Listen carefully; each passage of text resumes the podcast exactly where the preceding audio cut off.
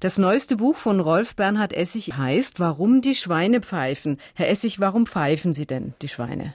Tja, Frau Krugmann, das fragen sich die Menschen schon lange. Nein, es ist so, dass Schweine eigentlich gar nicht pfeifen können. Aber wenn etwas ganz Unerhörtes passiert, dann beschreibt man das gern mit so einer Redensart, die ebenfalls Unerhörtes beschreibt.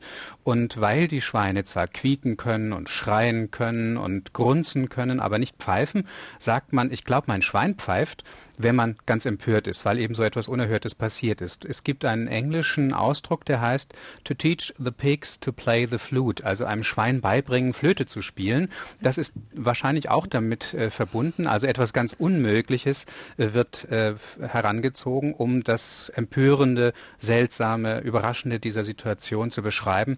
Das kommt auch aus einer ähm, Reihe von Wörtern, die gar nicht so alt sind, nämlich erst in den 70er, 80er Jahren entstanden sind als sogenannte Sponti-Sprüche. Da gab es auch, ich glaube, mein Hund spielt Halma mm. oder äh, mein Hamster bonert oder mich knutscht ein Elch.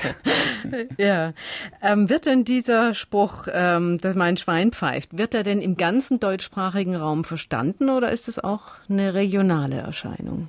Also soweit ich das jetzt bei meinen vielen Sprichwörterberatungen, die ich in verschiedenen Buchhandlungen durchführe, bemerkt habe, ist es so, dass es allgemein verstanden wird. Das liegt auch ein wenig daran, dass es so ein lockerer Spruch ist, der zum Beispiel von Comedians oder von Moderatoren von äh, etwas lockereren Fernseh- oder Radiosendungen schon mal verwendet wird, der es sogar manchmal in Zeitungen schafft. Und auf diese Weise ist das dann, obwohl er so relativ jung ist, doch sehr gut verbreitet.